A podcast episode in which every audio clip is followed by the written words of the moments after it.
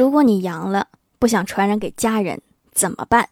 别慌，每间房子在建的时候就已经设计好隔离间了，它叫阳台。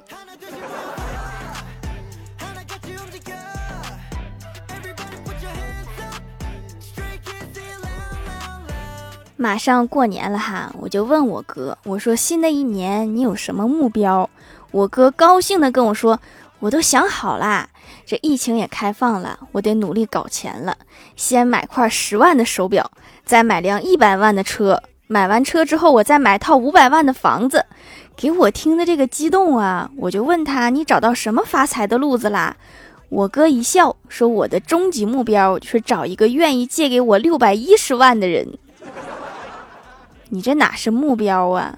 你这是做梦。我就不一样了，我的新年第一个目标就是一整年不断更，这个就需要大家的鼓励与支持啦！让我们一起加油吧！快，赶紧给我一张月票，让我先感觉一下。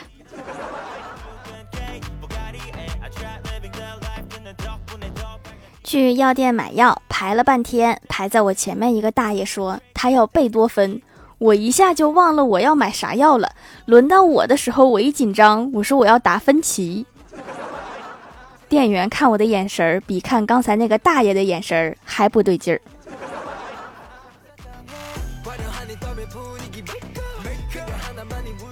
从药店出来，看到一位胖大哥站在体重秤上，他一直使劲吸肚子，我就奇怪的问他：“我说大哥，这吸肚子能减轻重量吗？”大哥一脸无奈说：“哪儿啊？我是看不见屏幕。称体重这个事儿，还是两个人合作才好。”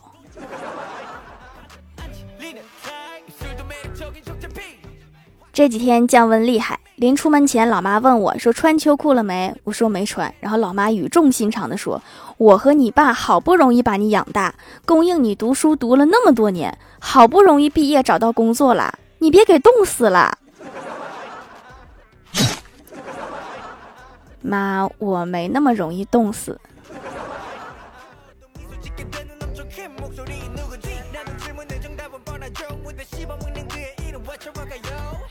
去银行取钱，银行人比较多，大堂经理看到我没有排队，就上前问说：“请问办什么业务呀？”我说：“取钱。”大堂经理说：“你可以去取款机取，这里排队人多。”我说：“取款机取不了。”大堂经理说：“你要取多少呀？”大额取款是要报计划的，我就瞬间没了底气，弱弱的说：“五十块，五十块不能取吗？”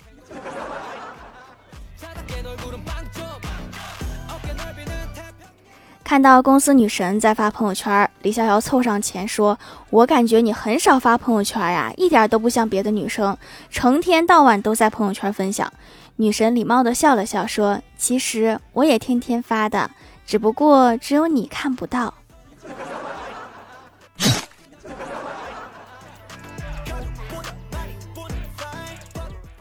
冬至，我们在办公室举办饺子宴，经理让我这个离家最近的回去拿个锅。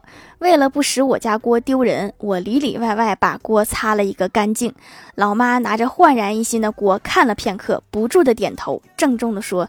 你们公司还借什么？咱都借。不借了，我刷不动了。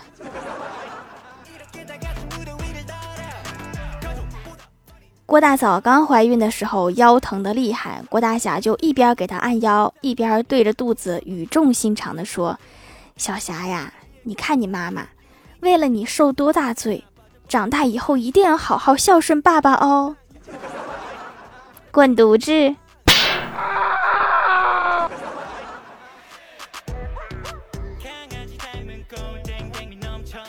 老师正在讲课，郭晓霞没有忍住，打了一个富有特色的巨大声的喷嚏。老师看了看他，说：“咋的？对这个知识点过敏呢？”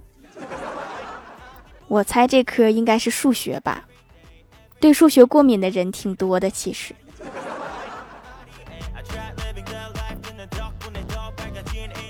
吃完晚饭，郭大侠在厨房刷碗，我就听郭大嫂对儿子说。儿子，你长大以后去南方工作吧，北方太冷了。即使你学习不好，找不着工作，以捡破烂为生，也要去南方城市捡破烂。郭晓霞就问：“为啥呀？”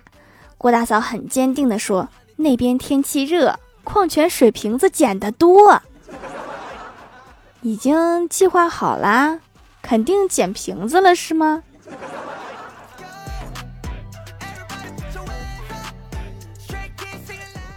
电梯里有个小屁孩看了我一眼，就说：“姐姐好，姐姐你真好看。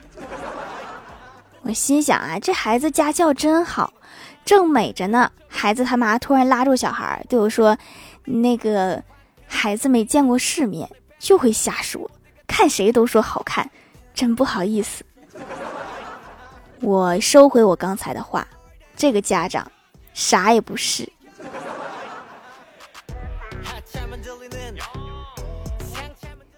老爸昨天打电话说加班，直到今天太阳都升得老高了，才拖着疲惫的身体回家，意味深长的看我一眼，去睡觉了。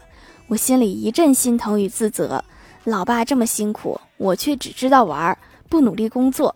直到他躺下，自言自语的说了一句：“运气太背了，一夜输了好几百。”你这个事儿最好不要让老妈知道。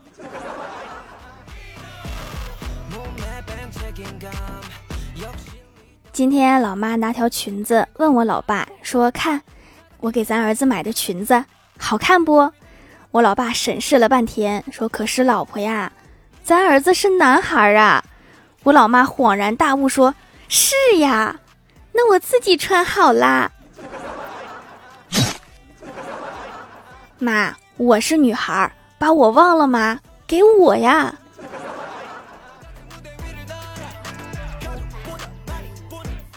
很多年以前，我和我哥去吃饭，那个时候刚流行用点菜机点菜，服务员把菜单拿出来就开始点菜。人家服务员拿着点菜机在点按什么菜，我哥就硬是说了一句：“我点菜的时候，你能不能不玩手机？下次不带你出来了。”太丢人了！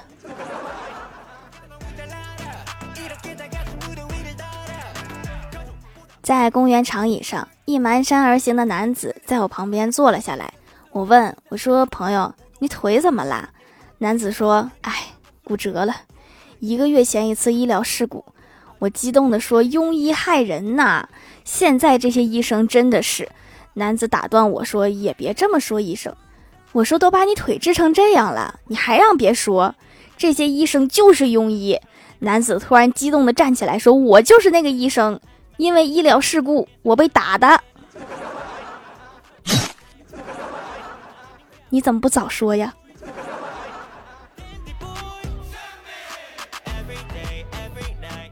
嗨，蜀山的土豆们，这里依然是带给你们好心情的欢乐江湖。喜欢这档节目，可以来支持一下我的淘小店，直接搜店名“蜀山小卖店”，数是薯条的数就可以找到啦。还可以在节目下方留言互动，或者参与互动话题，还有机会上节目哦。下面来分享一下听友留言。首先，第一位叫做在下卢大侠，他说去车站送走一个朋友，临别时他几次冲出车站，但都遭到安检人员的阻拦。我知道他也很不舍。毕竟行李还在我手里，那你是不是过于淡定了？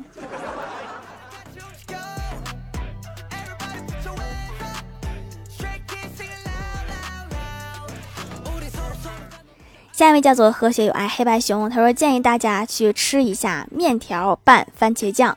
面条就是没有任何汤汁，纯白水煮，你再加点番茄酱拌匀以后，不光看着不好吃，吃着更不好吃。你都这么说了，那我就不试了吧。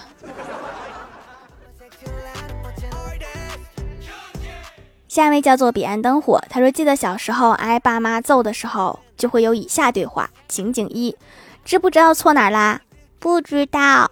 错哪儿都不知道，噼里啪啦一顿揍。情景二，知不知道错哪儿啦？知道，知道还犯，噼里啪啦一顿揍。情景三，不知不知道错哪儿啦？不说话，噼里啪啦一顿揍。说不说？不说，看我不打死你。可能他们就是想揍你一顿，你就简单配合一下就可以了。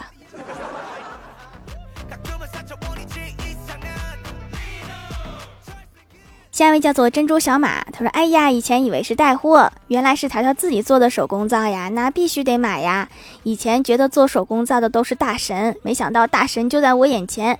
皮肤没有什么问题，就是有点痘痘，用几天就不长啦，还会变得有光泽和软糯。私家小秘方做的皂就是不一样啊，没点本事不敢出来卖呀。那配方指定是绝密又好用。”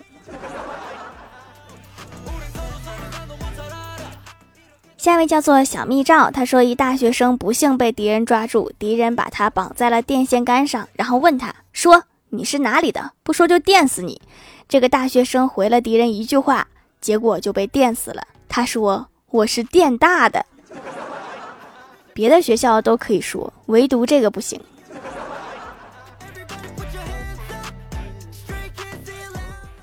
下一位叫做乐宝儿零六幺三，他说我哥太阳穴发际边有颗黑色的小痣，稍微有些凸起。上次理发洗头的小弟连抠两次，直到第三次实在痛了，我哥忍无可忍地说：“哥们儿，那不是脏，这个洗头的可能有强迫症。”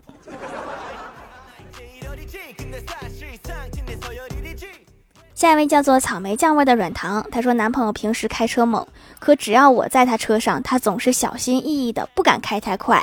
我幸福的对他说：“没想到你这么在乎我。”他看了看我说：“你在车上，我不敢开太快，惯性太大，怕刹不住车。”要是没猜错的话，他在说你胖。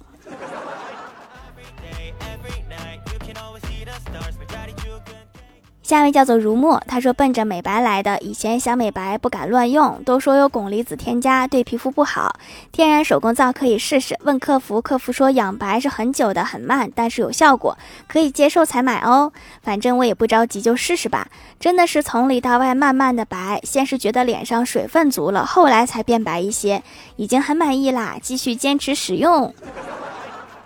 白到一定程度就是极限了哈，每个人都有一个 DNA 设定值，不会一直白的，白成卫生纸多吓人。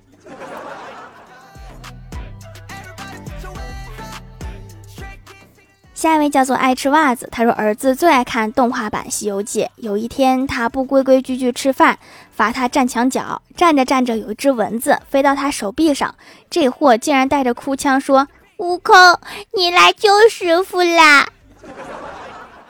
这个悟空可能是妖怪变的，只想吸血。下一位叫做幺五九零幺八零，他说：“条姐，我就是一个小学生，我爸妈都阳了个阳了，我啥事儿也没有，我就纳闷儿，我的免疫力有这么好？家里总要留一个干活的嘛，看来你就是了。”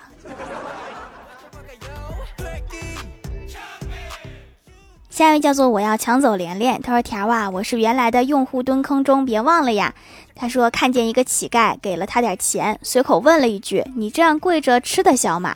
只见乞丐回答：“老夫当年是有老婆的人，可练过。跪键盘能打字，跪蚂蚁能不死，跪灯泡能不碎，跪遥控器能不换台，跪个平地算什么？这是出师了，出来找工作了吗？”评论区的互动话题：当老板说你上班只是为了钱嘛的时候，你应该怎么回复？C 罗忠实粉丝说：“我是为了侦查你们地球的情报。”那你是汪星的还是喵星的？下一位叫做不必泪长流，他说上班是为了体会到下班时的快乐。我们老板一般都喜欢让大伙后半夜下班。下一位叫做亚童儿二零一二，他说：“条姐姐，我只是一名小学生，所以不知道该怎么回答。于是我去问我姐，我姐回答：我上班当然不只是为了钱，我上班还为了小鲜肉呀。条姐姐，我这个姐还能要吗？好可惜，就是我们单位没有钱，也没有小鲜肉。哎呀，说的我现在都不想上班了。”